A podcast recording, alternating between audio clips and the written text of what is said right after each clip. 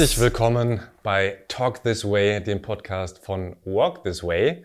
Zu meiner Linken Jan van der Thorn, Producer-Legende, hat mit fast allen Menschen, die ihr äh, aus den 90ern, aus der Jetztzeit kennt, zusammengearbeitet.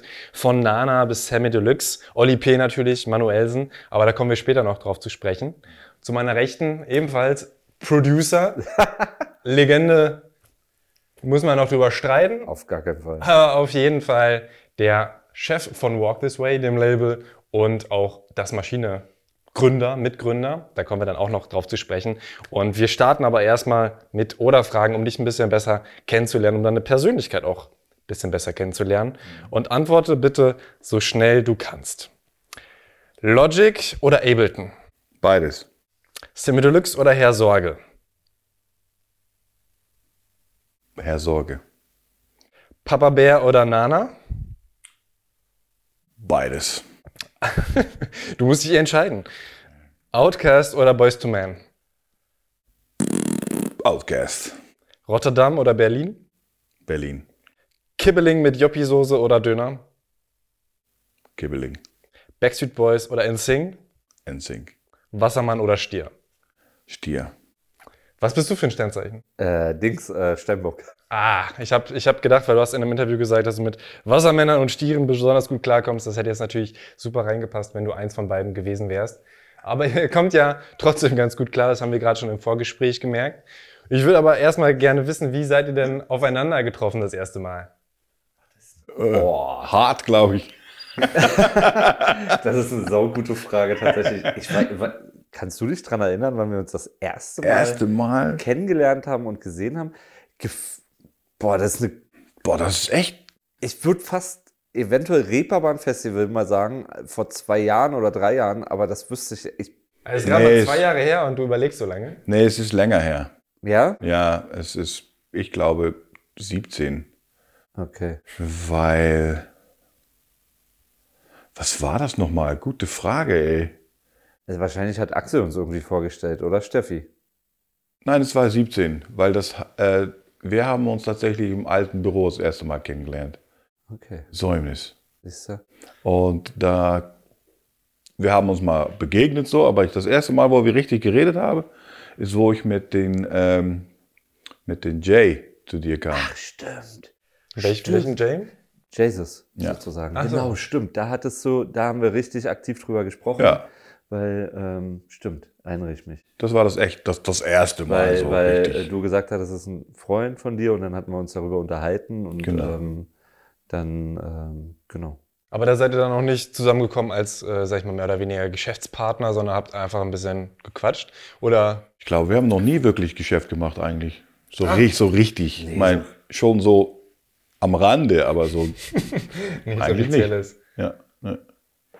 Also bist du dann ganz losgelöst zu das Maschine gegangen, zum Beispiel? Abgesehen, also hatte das jetzt gar nichts mit Patrick zu tun? Genau, Okay. ja. Und warst auch schon vorher da, bevor du Patrick Ja. dann kennengelernt hast? Ja, Ah ja, okay. war okay. schon seit Mac-Early-Zeiten da. Aber vielleicht trotzdem nochmal, ähm, warum versteht ihr euch so gut? Vielleicht nochmal ein bisschen auf eure Beziehung eingehen. Wie war das damals? Hat es direkt gefunkt oder? Absolut, ja. Weil, also von, von meiner Sicht, weil er genauso wie ich so ein plumper Sack ist. Das hast du ja schön gesagt. Das hörst du gerne, ne? Das ist auch das schönste Kompliment. Aber ein plumper Sack. Ja, ich habe das, ich hab das generell mit, mit, mit echte Berliner, die, die, die legen mich einfach, weil die sind so schön plump und geradeaus und ich bin genauso. Und ich mag das einfach so, dieses Schnauzerige, weißt du? Dieses politische und haha, das mag ich nicht. Na, man weiß halt immer, woran man ist, Ja, glaube ich. voll, voll mein Weg. Also es ist dir wichtig, gerade raus zu sein. Richtig. Und so war es dann auch. Dann vielleicht auf die Geschichte zu, wie kamst du zu das Maschine? Du hast dich lange selbst gemanagt und das Ja. bereust du, weil Absolut. du da irgendwie Fehler gemacht hast. Vielleicht kannst du da nochmal so ein bisschen, was hast du zum Beispiel gelernt, was, was falsch war im Selbstmanagement und wann kam die Erkenntnis? Also ich glaube generell Eigenmanagement ist, ist falsch, weil du einfach die Helikopterperspektive verlierst. Der Helikopterperspektive verlierst, weißt du? Die war richtig. Ja, aber die war richtig. Scheiße, ich mach das immer. Hinterfragen mich immer falsch. Ähm, Verschlechtbesserung. Ähm, ich finde tatsächlich, dass wenn du dich selber managst, dann bist du so tief in der Sache, dann wird es auch richtig emotional und dann äh, kannst du einfach nicht mehr sagen, so, ey, warte mal, ist das jetzt wirklich so wichtig? Und ich glaube, seit ich Management habe, merke ich einfach, dass es alles viel gelassener und viel trockener und viel mehr so die Sache so, wie sie sind und nicht so, ich muss das unbedingt reißen. Das finde ich sehr gut.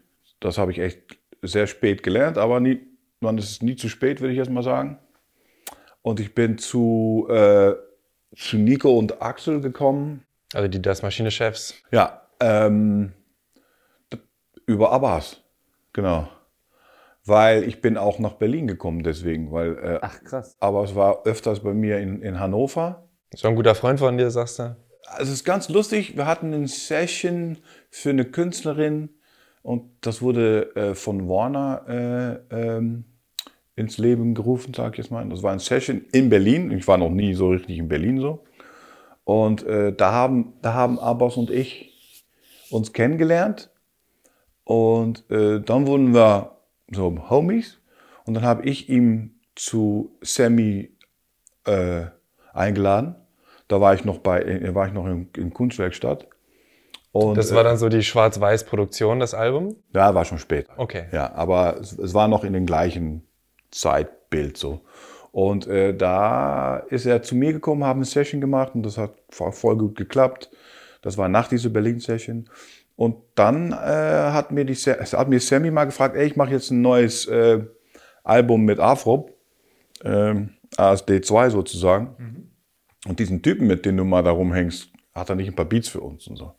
Und äh, dann habe ich, äh, ha- habe, habe ich die halt connected. Und das lief dann direkt richtig da. Und dann hat man einfach gemerkt, so, hey, das ist ein cooler Dude, diesen meine, da hat sich auch, da war auch direkt respektvoll, so, ey, ist das cool mit dir? So, Klar, Dicker. Weißt du, warum soll das nicht cool sein? So. Und das hat mir ein gutes Gefühl gegeben. Der ist gut erzogen, der Junge. Weil das hat so echt gute äh, Eigenschaften. Und dann wurden wir Freunde. Und dann hat er gesagt, ey, äh, du sitzt hier in Hannover oder in, äh, in, in Brakel äh, bei, bei Kunstwerkstatt, bist so weit weg von, von das Geschäft eigentlich so. Weil in Brakel, Hamburg, Hannover sitzen eigentlich nur so die gefestigte Künstler. Aber die neue, die so wichtig, weißt du, da wo es stattfindet, das ist halt Berlin. Das habe ich zu Herzen genommen. Ich habe gedacht, ey, ich glaube, der Junge hat recht. Und dann sind wir hierher gekommen, haben zwei Wochen hier äh, bei einem guter Freund, äh, Nana, äh, zu Hause bivakiert sozusagen und haben einfach gesucht, bis wir was gefunden haben und sind nach Berlin gezogen. Krass. Ja, und so bin ich auch zu Das Maschine gekommen, weil ich Nico dann öfters getroffen habe, äh, bei irgendwelchen Sessions, wo ich dann eingeladen wurde von Warner damals noch. Und so habe ich, dann hat Abbas mich introduziert, hey, das ist übrigens mein Manager, dies, bla bla bla. Und so haben wir uns kennengelernt und das hat einfach direkt so gefunzt. Und dann, das war's. Nico Mac, Mecklenburg. Hm? nicht Mecklen, sondern Meckel. McKellen. Mecklen, ja. Ja, das habe ich erst immer falsch. Das hat echt lange gedauert, bis ich gemerkt habe, wo das L ist an einer anderen Stelle. Ja. Okay, wann war das ungefähr, dass du nach Berlin gezogen bist? Äh, Berlin 2015. Ah, auch noch gar nicht August. so lange. Ja. Krass eigentlich, also weil es ja schon sehr lange auch so mehr oder weniger Musikhauptstadt ist. Wie hat sich dann deine Wahrnehmung auch gerade von der Musikszene geändert, von Hamburg mit den Etablierten zu Berlin und den, sag ich mal, jungen Willen, so wie du sagst? Also Berlin ist so, kennst du Harry Potter, äh, Diagon Alley, wo, wo Hagrid auf diese Steine drückt und dann geht so ein St- und dann kommst du rein und dann ist eine ganz andere Welt. Ich mochte Berlin, sage ich ehrlich, vorher eigentlich gar nicht, bis ich in Berlin war und die Leute in Berlin, die Berliner gespürt habe, dann habe ich mich einfach in Berlin verliebt. Aber vorher war Berlin so, ah, zu viel und ah, zu groß und ah, Berlin. Äh. Ich glaube, braucht man auch eine Weile, ne, gefühlt. Ja. Das unterschätzt man, dass Ja. man Berlin, also man braucht wirklich eine Zeit, bis man Ja. Berlin so fühlt und verstanden hat. Ansonsten wirkt es wirklich relativ schnell zu groß, glaube ich. ne? Ja, wirklich. Und ich meine, ich komme auch aus einer Großstadt, aber trotzdem so, Berlin war zum Beispiel im Vergleich zu Hamburg, war sehr metropolisch und, und, und Hamburg ist auch riesig, aber irgendwie ein Dorf. Ich weiß nicht warum. Fühlt sich irgendwie so. Ha. Und äh, das habe ich, das fand ich, ich bin natürlich Hafenjung, ich komme aus Rotterdam. Deswegen war für mich Hamburg am Anfang sehr cool, weil ne, Wasser und ah, Hafen, geil. Aber ja, Berlin, wenn du, wenn du einmal von den richtigen Leuten durch Berlin geführt wirst, dann, dann war es das, glaube ich, für die meiste. für uns auf jeden Fall. Wir haben uns äh, in Berlin echt, wir fühlen uns super wohl hier. Warum hast du in Hannover gewohnt und wo hast du, also wie lange da? Also, weil ich finde jetzt Hannover ist jetzt nicht die Stadt, wenn man aus Rotterdam kommt Ja. und nach Deutschland zieht, denkt man, also nichts gegen Hannover, ne? Nein, nein. aber das ist jetzt, glaube ich, nicht Anlaufstelle Nummer eins. Das ist ganz komisch, aber weißt du, dass Hannover, wenn es auf die Bevölkerung ankommt, eigentlich die Musikstadt von Deutschland ist, dass es da die meisten Musiker gibt? Immer noch. Ja. Krass. Da ist ja auch die Welt zweitbeste Musikhochschule. Krass. Ja, das wissen sehr wenig Leute. Ist auch. Also ich wurde eingeladen. Ich habe äh, einen Künstler produziert und der Künstler wurde von einem Label gesigned in Hannover und da waren äh, riesen Studiokomplexe und da wurde ich eingeladen und das war geil. Bin hängen geblieben. War da dann so acht, neun Jahre oder so. Krass. Ja, Abgefahren. ja. Und das ist auch nicht bereut. Ich bereue nichts. Nichts. Aber du hast doch bestimmt schon irgendwo Fehler gemacht, wo du sagst, ah, Klar. das hätte ich nicht machen sollen. Was war so einer, wo du denkst, äh, das ist auf jeden Fall nicht so klug gewesen? Wow. Einer nur? Kannst auch ganz viele aufzählen. Also ich glaube, ich bereue, wenn ich was bereue, bereue ich, dass ich aufgehört habe mit Sport. Ja. Was hast du gemacht? Ich habe sehr viel verschiedene Arten Kampfkunst gemacht und ich war sehr früh ein sehr talentierter Fußballer, aber habe Arthrose und habe das sehr früh entdeckt und mein damaligen Physiotherapeut ja, hat mir gesagt, du entweder du spielst jetzt Fußball Profi, weil ich hätte auf jeden Fall das Zeug dazu und dann kannst du so mit 21 im Rollstuhl dein Leben durch oder du hörst jetzt auf. Das war eine richtig schwere Entscheidung für mich, weil Fußball war alles. Aber habe dann gedacht, Rollstuhl ist auch scheiße.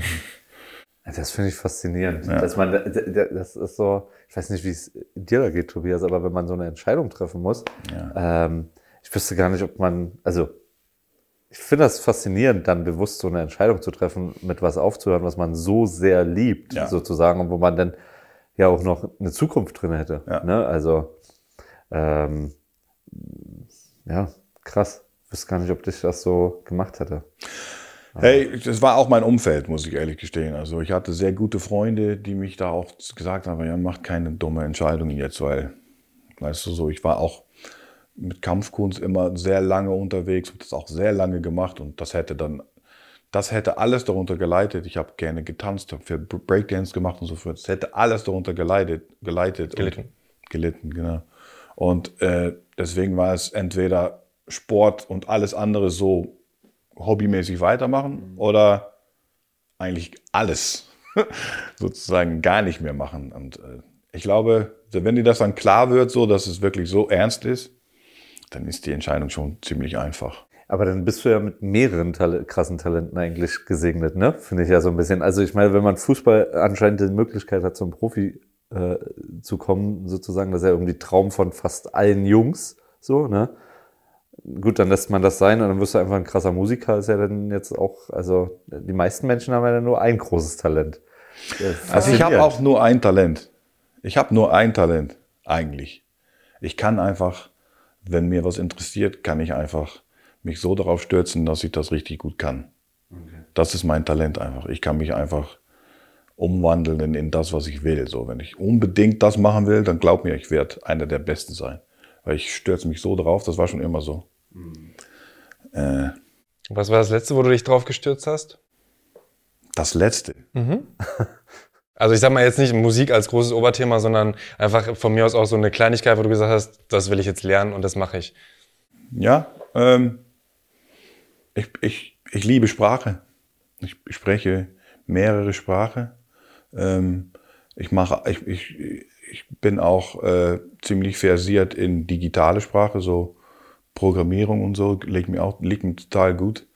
Äh, Ich habe auch künstliche Intelligenz studiert und äh, ich glaube, heutzutage ist es halt ziemlich normal, dass man vieles kann, weil wenn man einen Rechner bedienen kann, dann muss man viel.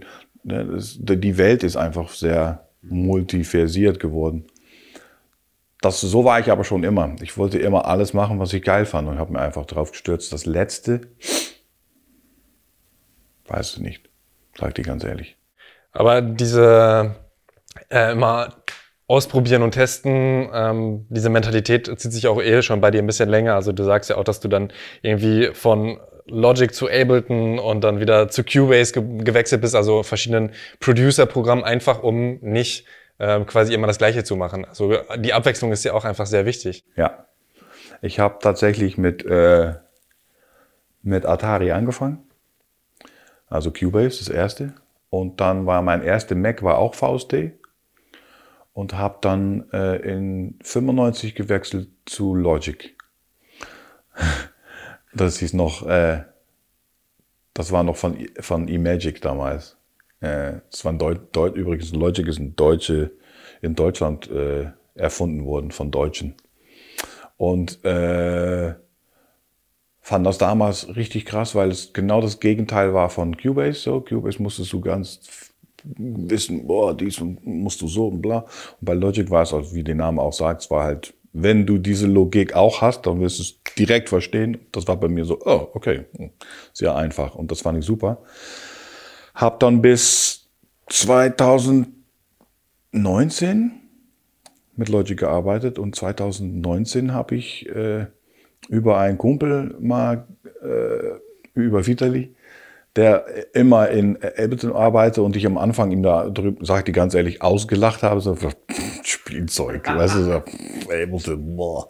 Ich habe mich richtig, richtig dagegen gewehrt und immer, immer mehr, wenn ich da saß und die haben da produziert, habe ich gesehen, boah, das ist ja geil, boah, das ist ja auch, wow, ich wünsche, ich wünsche Logic konnte das auch so. Und dann habe ich mir, äh, habe ich mir äh, über einen äh, anderen Kumpel einen Direktdraht zu Ableton besorgt und habe mit den, äh, den Typen da geredet, von lass mir das doch mal einmal ausprobieren, bevor ich jetzt das Ding kaufe, hier will ich will ich's testen. Und nicht 30 Tage, aber richtig so. Und dann haben die mir so, ein, äh, so eine Testversion gegeben und ich, nach einer Woche habe ich Logic nicht mehr angefasst einfach. Ganz krass.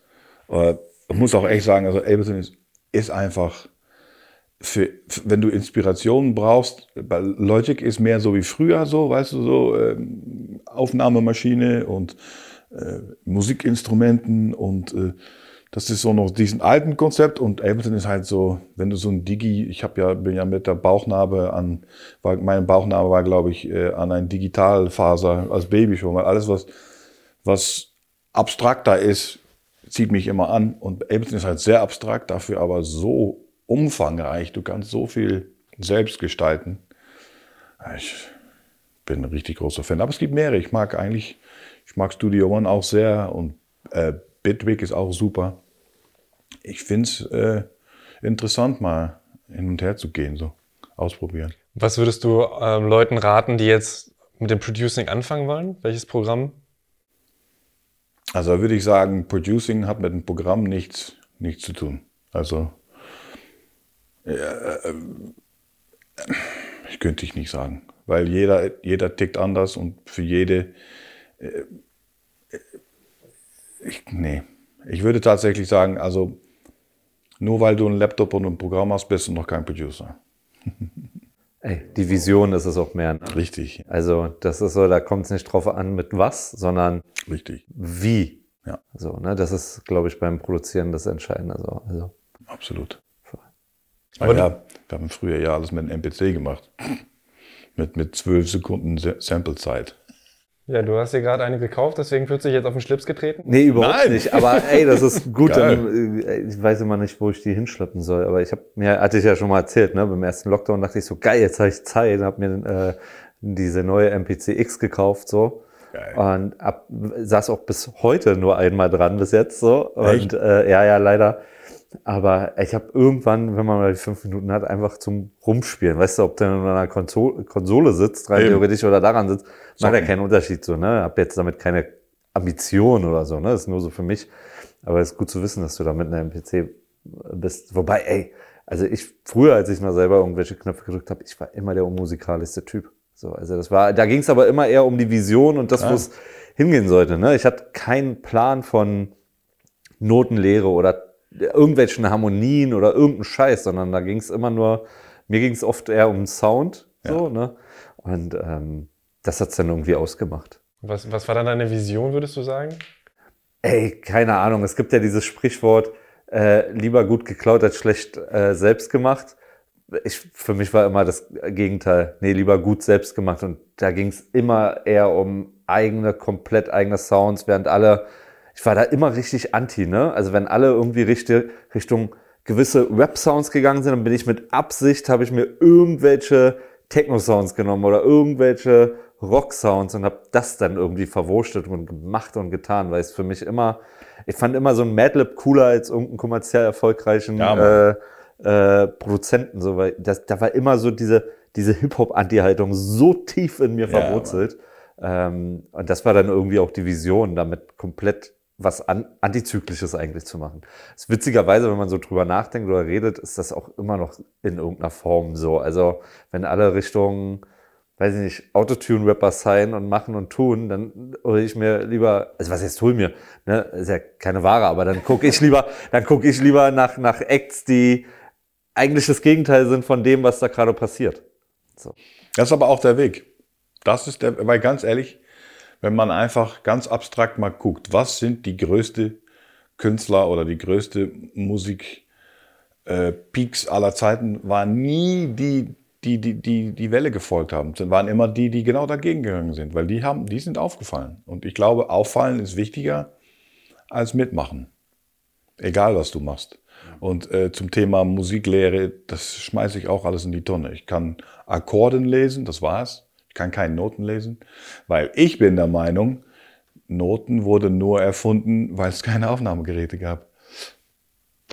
Und äh, ist natürlich geil, wenn du mit mehreren Leuten zusammen musizieren willst, dann ist das ein schönes Kommunikationsmittel, aber es ist auch nicht mehr als ein Kommunikationsmittel. Und so viele Leute hängen sich so hart an diese Note. Und das ist, ich glaube, es ist, äh, es bremst eher, weil du kannst ein guter Musiker sein.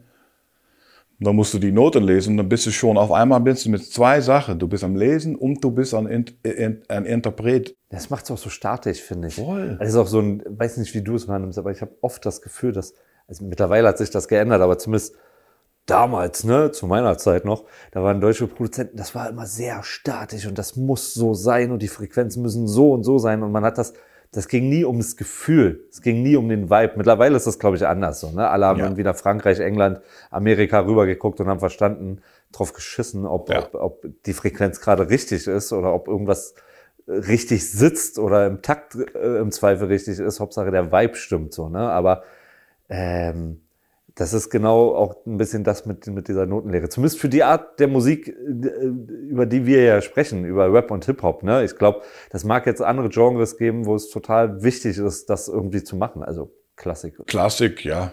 Oder, ja, Klassik. Genau. Aber ich, ich, ich, ich, äh, ich, ich schließe mir da komplett bei dir an und ich finde auch, als Produzent ist auch nicht deine Aufgabe, Musiker zu sein. Wenn du es auch kannst, geil. Cool, ja. Aber dann kommt die nächste Hürde. Kannst du dann auch als Produzent zu dir selber ehrlich genug sein und sagen, du hol dir lieber einen Keyboarder, weil das ist okay, aber wir brauchen besser. So. Und das ist eher, was einen Produzenten ausmacht und nicht die Technologie. Produzent muss einfach, ein Produzent kriegt einen Auftrag, ob der jetzt von ihm selber oder von Plattenfirma oder Manager oder Künstler kommt, mach mir bitte mit diese Input, mit diese äh, Zutaten das allerbeste Produkt. Und das ist die Aufgabe. Sorg dafür, dass du das allerbeste Produkt machst. Und wie du das machst, soll die Welt scheißegal sein. Fin- Finde ich. Und das ist auch die Aufgabe. Wenn jemand etwas besser kann als ich, dann gebe ich ihm dafür Geld, das bitte zu machen, damit mein Produkt am besten wird. So. Was ist für dich dein bislang bestes Produkt oder dein zeitlosestes, sage ich mal? Meine Kinder. Aber hast du die nach Noten gemacht? Die haben ordentlich Noten. Okay. Äh, das, äh, also ich muss echt sagen, ich habe so viel gemacht, dass ich es fast unmöglich finde, überhaupt durchzublicken. Ganz ehrlich. Aber wenn ich ganz ehrlich bin, das, was mir am meisten Spaß gemacht hat bis heute, war Herr Sorge. Ah, krass. Ja, es war einfach so geil. Wir haben, es war einfach so, es war so befreiend für Sammy auch etwas zu machen, wo er nicht dieser Pflicht verfüllen muss, dieser, der, Der krasse Rapper sein. der krasse Rapper, der, der Freestyler, der 1000 Bar live. Er konnte einfach, er, er konnte einfach komplett loslassen und sich komplett irgendeinen Scheiß ausdenken und das einfach machen. Und das haben wir so gefeiert. Und rein deswegen ist es für mich bis heute, das habe ich die beste Erinnerung an, an Herr Sorge, weil Herr Sorge war komplett brain-free. Komplett. aber auch seiner Zeit voraus einfach, ne? Oder? Danke.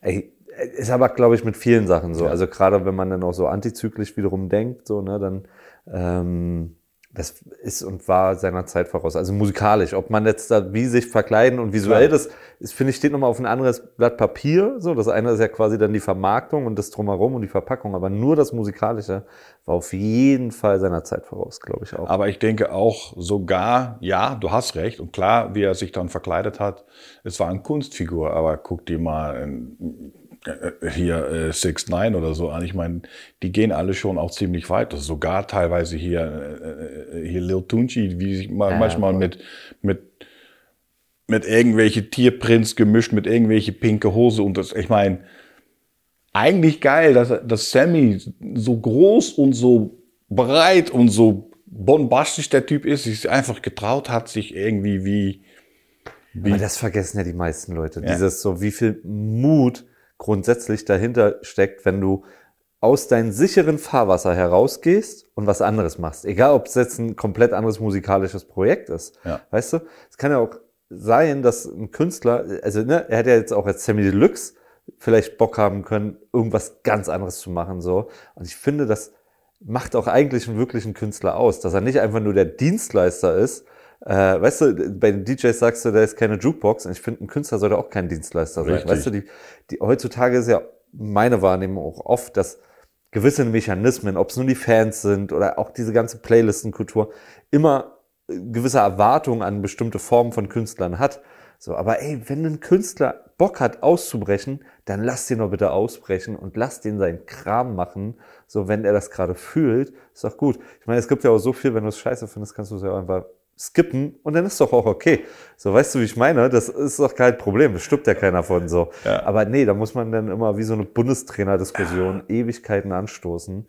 Äh, nervt auch so ein bisschen. Und da würde ich mir eigentlich viel mehr wünschen, dass Künstler noch viel, viel mehr Mut haben. Ja. Und einfach auszubrechen und drauf. Da ist auch, ich, aus meiner Sicht, auch, kann man ja noch weiterspinnen. Ich würde mir aber auch Labels wünschen, die viel mehr Mut haben und sagen, Künstler zu ermutigen und zu sagen, ist doch egal, ob du dann in der Playlist bist. So, weil nachhaltiger ist das auf jeden Fall. Wenn du deine eigene Schiefe durchziehst, wirst du auf jeden Fall tendenziell mehr organische Fans wirklich gewinnen und nicht nur Zuhörer. So, was bringt dir dann irgendeine Playlist, wo du drinne bist, aber die Leute dann eh weiter skippen? So, Ja. ne? Also, Hey, du sprichst mir da so aus der Seele und ich finde auch, äh, ich, ich, es ist hart, dich zu, zu realisieren, dass Sammy wahrscheinlich erst in, in 20 Jahre den Lob bekommt, die er verdient, weil er ist echt, wenn es an Hochkultur in Deutschland, an neumodische Hochkultur von der neuen Generation, sollte Sammy ganz weit vorne sein, weil der Typ hat so viel für die, für die deutsche Kultur gemacht. So viel. Der wurde sogar von Goethe-Institut und so schon richtig ausgewiesen dafür und so. Der, der Typ ist unscheinender als, als, scheint. Hey, geil. naja. Und ähm, was ich auch gut fand, was du gerade gesagt hast, wo ich nochmal darauf einhaken möchte, ist, dass, guck mal, wir gucken andere Kulturen an, ja? Sagen wir jetzt mal die schwarze Kultur in Amerika, die uns in Europa schon seit über 30 Jahren prägt, wenn nicht sogar über 60. Aber sehen wir mal, sehen wir mal plump, sagen wir über 30 Jahre so. Äh, weil Haus ist ja auch letztendlich von schwarzen Amerikanern erfunden. Kann man groß tun, als ob die Europäer die Erste waren, ist einfach nicht so. Haus kommt aus Chicago, so. Und das Ding ist, wir eignen uns Sachen zu, aber haben nicht die Eier zu sagen, okay, ich finde das geil, ich will auch sowas machen, aber ich will es nicht nachmachen. Was machen wir? Wir sagen, ah, die Amis machen das, okay, dann machen wir das jetzt auch. Was wir aber nicht erkennen, ist, dass die Amis nicht sagen, komm, wir machen jetzt das und das ist das neue Ding. Nein, die machen einfach was Neues und versuchen immer wieder was Neues zu machen. Und wir wollen immer nur nachmachen. Da, ich habe mehrere Gedanken dazu tatsächlich, weil du, da, da triffst du einen offenen Punkt. Deswegen finde ich tatsächlich, dass ein Künstler wie Finch asozial eigentlich der einer der wenigen wirklich, und das ist eine krasse These, die ich jetzt raushaue, Absolut. einer der wirklichen wenigen deutschen Rapper ist, weil der quasi deutsch musikalische Einflüsse nimmt und das in Rap ummünzt. Ne? Der nimmt nicht irgendwelche Soul-Samples, der nimmt nicht irgendwelche, äh, keine Ahnung, irgendwelche anderen Samples und guckt nach Amerika, sondern der guckt nach elektronischen Sachen, nach Schlagersachen, nach Volksmusiksachen und diese Sachen nimmt er und macht daraus Rap. So, und da- ich finde, der müsste tatsächlich aus, aus Hip-Hop-Kultursicht viel mehr Respekt bekommen, Ja. weil, weil der einfach den Arsch in der Hose hat, nicht einfach nach Amerika, Frankreich und Co. zu äh, schauen, sondern seinen eigenen Kram zu machen. Ja, ja. Und das gibt ja diesen, das will ich auch noch ergänzend sagen, diesen Mythos, dass Drake quasi in sämtlichen Ländern dieser Welt war, so nach dem Motto, ey, äh, in Nigeria, ey, was hört ihr hier? Wizkid, okay, cool, danke, ciao. Geil, ist eigen, finde ich cool. Nach England, was geht hier? Crime, okay, cool. Frankreich, genau dasselbe. Und Deutschland ist so, ey, wieso klingen die alle so wie ich? Weißt du, und das finde ich so, wir haben gar keinen so richtigen, ganz eigenen Rap. Nee. So, also ganz oft nicht. Das ist eine steile These jetzt und da gibt es wahrscheinlich auch im Zweifel Shitstorm.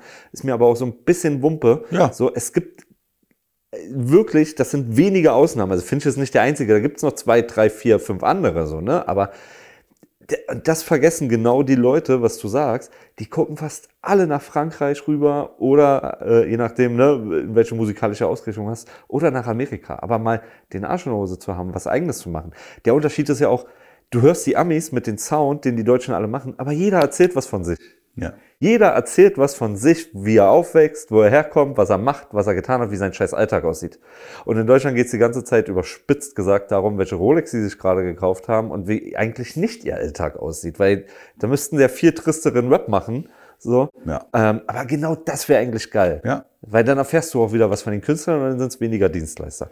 Sorry, ey, wahrscheinlich Nein, du, hassen mich also, jetzt alle danach. also ich habe dir dann da deinen Rücken. Wenn Sie was zu sagen haben, sollen Sie auch bitte zu mir kommen. Ähm, Ja, schön. weißt du, Hip-Hop ist eine Philosophie, kein Genre. Ja. Bitte. Das hat mich immer gestört. Das ist wie Pop. Pop, Pop ist kein Genre. Pop ist kurz für populare Musik. Wenn das morgen Schlager ist, ist Schlager Pop. Oh.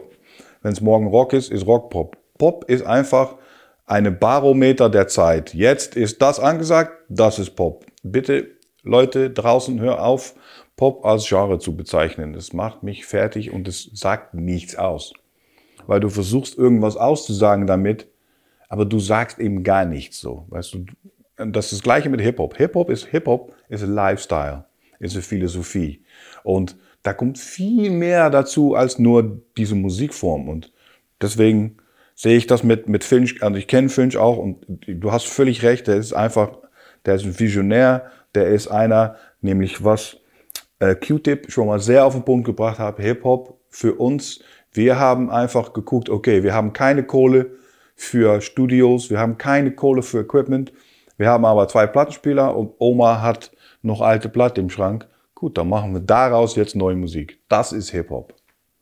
Das ist die Essenz des Hip-Hops. Und Finch macht genau das. Find ich, also ich feiere den auch zu Tode. Also ist nicht immer mein Musikgeschmack, aber trotzdem feiere ich es, weil ich es einfach, ich schätze so, dass jemand die Eier hat, zu sagen, ich mache, was ich geil finde. Und das finde ich großes Kino. Vielleicht nochmal zu Herr Sorge. Das war ja wirklich ein Projekt. Ne? Sammy Deluxe hat sich auch äh, für die Vermarktung, wie du sagst, äh, geschminkt, eine Kunstfigur geschaffen, Zylinder aufgesetzt und wurde aber wahrscheinlich auch gerade wegen dieser Kunstfigur sehr kritisiert im Rap. So, oh, jetzt, jetzt schminkt der sich, wie uncool und so. Aber das war ja wirklich ein Projekt, was äh, dadurch dann auch krass kritisiert wurde. Ähm, hat dich das irgendwie mitgenommen? Ja, es hat mich insoweit mitgenommen, dass ich nur dachte, armes Deutschland. Weil, weißt du, du hast da jetzt jemanden, der, der sich richtig was traut, der dann zwei, drei Jahre später eigentlich fast eins zu eins nachgemacht wurde, ohne Maske und alle haben es gefressen.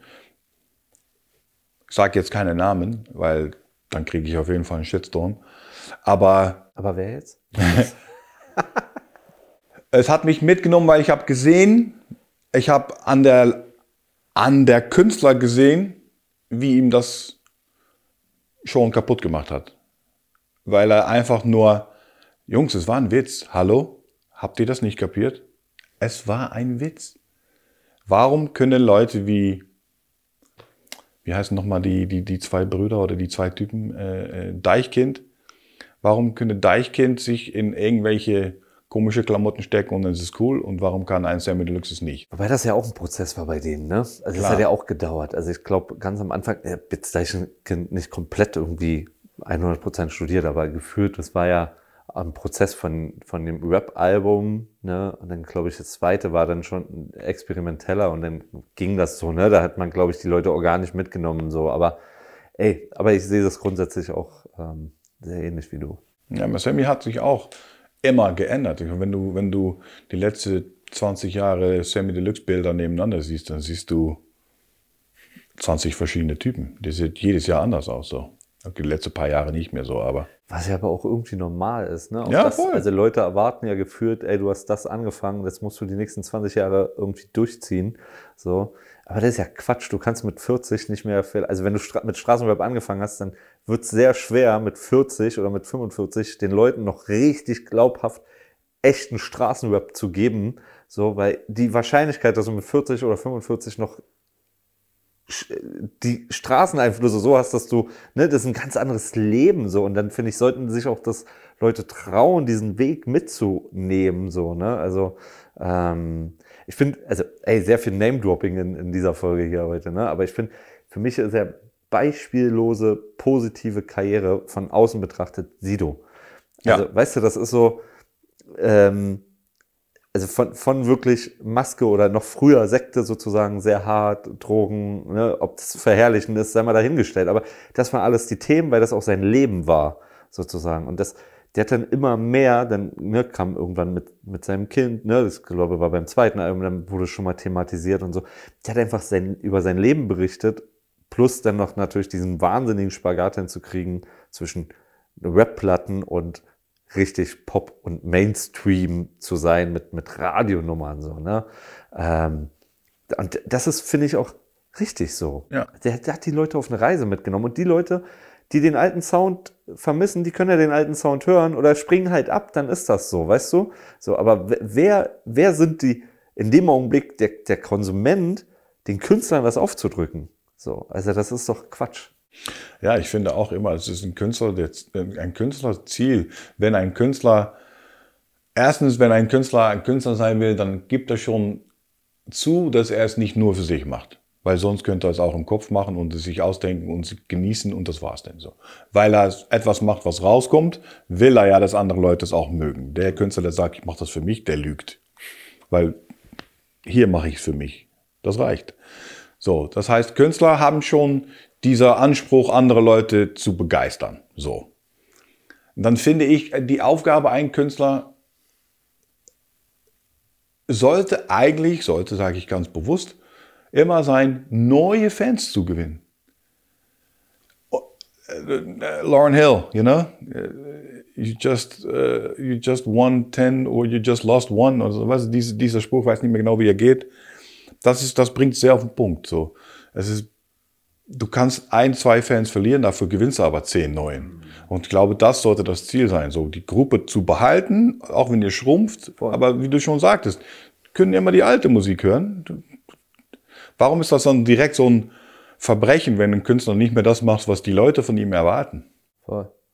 Du sagst ja auch in einem Interview, ich glaube bei All Good war es, dass du auch immer Wendungen in Songs haben möchtest. Also es geht ja auch nicht nur darum, dass sich Veränderungen in Karrieren irgendwie ähm, bilden, sondern dass auch in jedem Song irgendwie so überraschende Elemente ist. Ja, ja. Jeder Song ist wie ein Film. Es sollte eine äh, Konfrontation geben und eine Auflösung. Dramaturgie, ne? Ja. Wie ein Film hatte ich jetzt witzigerweise auch im Kopf, sozusagen. Ja, ist auch so. Ist natürlich nicht, man kriegt es nicht immer hin. Das liegt dann nicht an das Prozess. Das liegt einfach daran, dass dieser Film nicht gut war. Nächster.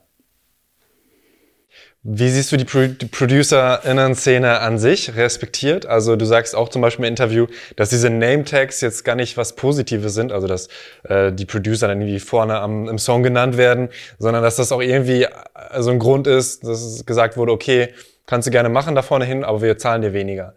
Wie siehst du die Producer-Szene im Moment respektiert? Also ich denke, die Producer-Szene, die es jetzt gibt, die kriegen genug Respekt. So. Weil die kriegen das Respekt, was sie verdienen. Okay. Also hast du da jetzt auch gar keine Wünsche, dass es irgendwie mehr wird, auch für dich selbst? Ich wünsche mir, dass wir wieder, wieder in eine Zeit gehen können, wo Namen einen Wert haben. Oder Betitelungen einen Wert haben. Ich habe es vorher schon gesagt, nur weil du einen Laptop und ein Programm hast, bist du noch kein Produzent. Nur weil du ein Beat machst, bist du noch kein Produzent. Und das Problem ist, die meisten Beatmaker fühlen sich weniger, wenn sie kein Produzent sind. Dabei ist es aber, du nennst einen Bäcker auch kein Metzger. Es ist einfach völlig Quatsch. Das sind zwei komplett getrennte Aufgaben. Ein Beatmaker ist ein moderner Musiker oder ein moderner Studiomusiker. Und ein Produzenten kann jemand auf dem Couch sein, der von der Musik null Ahnung hat, äh, Kohle und, und Kontakte hat und sagt, ey, ich muss einfach die richtigen Leute zusammenbringen, damit das Produkt am besten wird. So. Und dieser Fehler, um ein begnadigter Studiomusiker oder Programmer einen Produzenten zu nennen, ist nicht nur blöd, weil wir damit unser eigenes Geschäft kaputt machen, aber es ist auch für die Monetarisierung scheiße. Weil ein Beatmaker freut sich über 500 Euro, aber ein Produzenten weiß, dass er für 500 Euro kein gutes Produkt machen kann. So. Und die Beatmaker, die gerne Produzent werden wollen, sollen sich jetzt schon in Klare sein, wenn sie jetzt schon sagen, dass sie Produzent sind und für 500 Euro ein Produkt abliefern, dass die das ganze Geschäft selber kaputt machen, für sich selber. Und das ist halt, das nervt mich tierisch. Nicht weil diesen Betitelung, weil es ist gar nicht wichtig. Du, seit wann sind Produzenten jetzt, wir sind doch nicht, wir sind Serviceleister. Wir, weißt du, wir machen in Auftrag für andere Leute, machen wir ein Produkt. Und warum mussten wir immer genannt werden? Ich, ist natürlich geil, aber es ist nicht wichtig. Es geht um den Künstler so. Dieses ganze produced by, so. Dafür gibt es ja Booklets oder jetzt äh, Credits bei Spotify. Und das, das sollte reichen, finde ich. Und deswegen, äh, es regt mich einfach auf, dass äh, das Beatmaker, äh, das Wort Beatmaker niedrig finden, obwohl das gar nicht niedrig ist. So, weißt du? Mhm. Dilla fand es ganz geil, Beatmaker zu sein.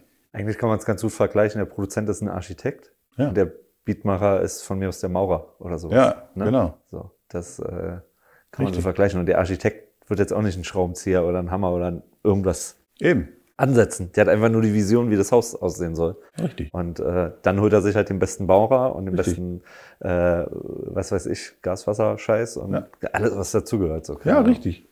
Klar, es gibt noch diesen Zwischenspalte, der Musikproduzent, sage ich jetzt mal aber dann gehen wir, dann gehen wir sehr jargonisch. Das ist dann oft jemand, der Produzent und Musiker ist so. Ne, die gibt's viel und es gibt viele Beatmaker, die es extrem gut geschafft haben, Produzent zu werden und auch sehr schnell, weil es gibt sehr viele Beatmaker, die auf jeden Fall Produzenten sein könnten. Die müssen sich aber im Klaren sein, dass das ein Prozess ist. Das ist wirklich aber das beste Beispiel. Ich habe ihn gekannt, gekannt, kennengelernt da hat er nur Beats vorgespielt. Mittlerweile ist er einer der erfolgreichsten Produzenten überhaupt. So, weltweit so. Krasser Dude. Aber der wusste auch der Unterschied, weißt du? Und dann siehst du auch, wenn du, das Ding ist, wenn du den Unterschied sehen kannst, dann kannst du auch wachsen. Wenn du aber denkst, du bist schon da, wie willst du denn noch weiterkommen? Und Ego rausschalten, ne? Ja. Also das ist so ein bisschen dieses Ding, was du vorher noch meintest, ey, wenn ich selber nicht Keyboard einspielen kann, äh, dann das Ego wegschalten und sagen, ey, ich hole mir dafür einen guten ja. Keyboarder. Und äh, das macht dann auch das geile Produkt aus. Voll. Also Um mal bei der Gegenwart anzusetzen und auch äh, eine Künstlerin, die ja eben auch bei Walk This Way gesigned ist, ist Nessie. Ja. Wie sieht denn dann zum Beispiel die Arbeit da aus? Also kannst du vielleicht mal auch beschreiben, wie ihr zusammenkommt? Also ich sehe in den Insta-Stories, ist ja dann häufiger bei dir. Wie läuft es ähm, auch gerade bei Nessie und dir ab? Also Nessie ist für mich ein klassischer, wie es sein soll, äh, Prozess. Ein Künstler, die selber schreibt und selber Ideen hat und trotzdem nicht zu stolz ist oder sogar die Zusammenarbeit mit anderen Leuten sehr schätzt und das Teil des Prozesses sogar fast am interessantesten findet. Das ist Nessie. Also Nessie ist sehr, sehr talentiert, könnte eigentlich alles alleine, glaube ich. Aber sie liebt dieses in einen Raum mit mehreren Leuten etwas zu schaffen. So. Und äh, das macht sie sehr gut. Äh, das ist auch ein Herzensprojekt. Äh, haben wir sehr viel Zeit, Zeit, sehr viel Zeit reingesteckt. Ich wollte stecken und Zeit in ein Wort packen. Äh, und ähm, ich glaube, die hat auch einen sehr erfolgreichen Weg vor sich, weil das ist nur eine Frage der Zeit bei ihr, finde ich. Das ist, da, da ist alles so richtig und das, das hat alles so Hand und Fuß und das muss einfach jetzt gehört werden, sag ich jetzt mal so. Weißt du? Das ist, das ist nicht, das, das ist, glaube ich, das Schwierigste in diesem Geschäft. Wie kriegst du die richtigen Leute, deine Sache zu hören? Auf jeden Fall. Kannst du leider nicht Dann bezwingen. dein Job mehr. Das Maschine. Ja, nee, das ist falsch. Ich glaube, der kann auch nicht mehr machen, als das Ding lieben und machen, was er machen kann. Dann müssen es einfach die, es muss, im Endeffekt kannst du diese, du kannst diese Schwelle von hier ist das Produkt und hier hören alle es, das, das ist ein Effekt, die du nicht kreieren kannst. Du kannst nur an, beisteuern und alles machen, wo du denkst, okay, das, damit könnte es dann irgendwann passieren. Deswegen glaube ich auch, dass es irgendwann passiert, weil das wird schon gemacht. Es muss halt nur noch, der Funken muss noch rüberspringen. Die Leute müssen es hören. So. Und Vielleicht nochmal in die Tiefe. Also hast du diese Beats von anderen Leuten dann zum Beispiel auch in Auftrag gegeben bei Nessie oder wie weit ist der Produktionsprozess da? Hast du alles selbst gemacht? Wie läuft es dann da ab? Äh, Kombination. Also ich habe sehr viel selbst gemacht. Es gibt aber auch Songs, die Nessie schon mit anderen Produzenten angefangen hatte, die auch schon geil waren, die dann aber trotzdem für das Album die, sag jetzt mal, die, die, die Soße brauchte, um das zusammenzubringen. Und dann, dann habe ich halt äh, die Sachen von den Produzenten natürlich mit, in Absprache mit denen äh, Sachen genommen, die, die, die für mich am elementärste in diesen Produktion oder in dieser Sound war, habe ich genommen und habe dann darum herum die Soße vom ganzen Album geschaffen. Das war, war aber auch, äh, das wollte Nessie auch. Die wollte einfach, dass, dass, dass das Album an sich wie ein Ding und nicht wie irgendeine Kopplung. So, weißt du, so, okay, wir holen da und holen da und da und da und dann klingt alles anders. Was ich aber ehrlich gesagt mit einer Stimme wie Nessie, muss man auch sagen, eigentlich so, ich meine, die klingt eigentlich generell immer sehr gleich und die würde auch verschiedene Sounds zusammenbringen mit ihrer Stimme. Aber ich, ich feiere es sehr. Mixst und masterst du das auch oder gibst du das ab? Äh, Mix, ja, Master nicht. Master, Ma, Master bei mir macht immer der Busy oder der Lex. Das Busy, sind so Busy meine, Büren und ja, Lex Barker. Das sind so meine zwei Master-Götter. Okay, dann würde ich jetzt eigentlich auch nur noch äh, abschließend, war, äh, abschließend fragen, was sind denn deine Ziele für die Zukunft? Was möchtest du noch erreichen?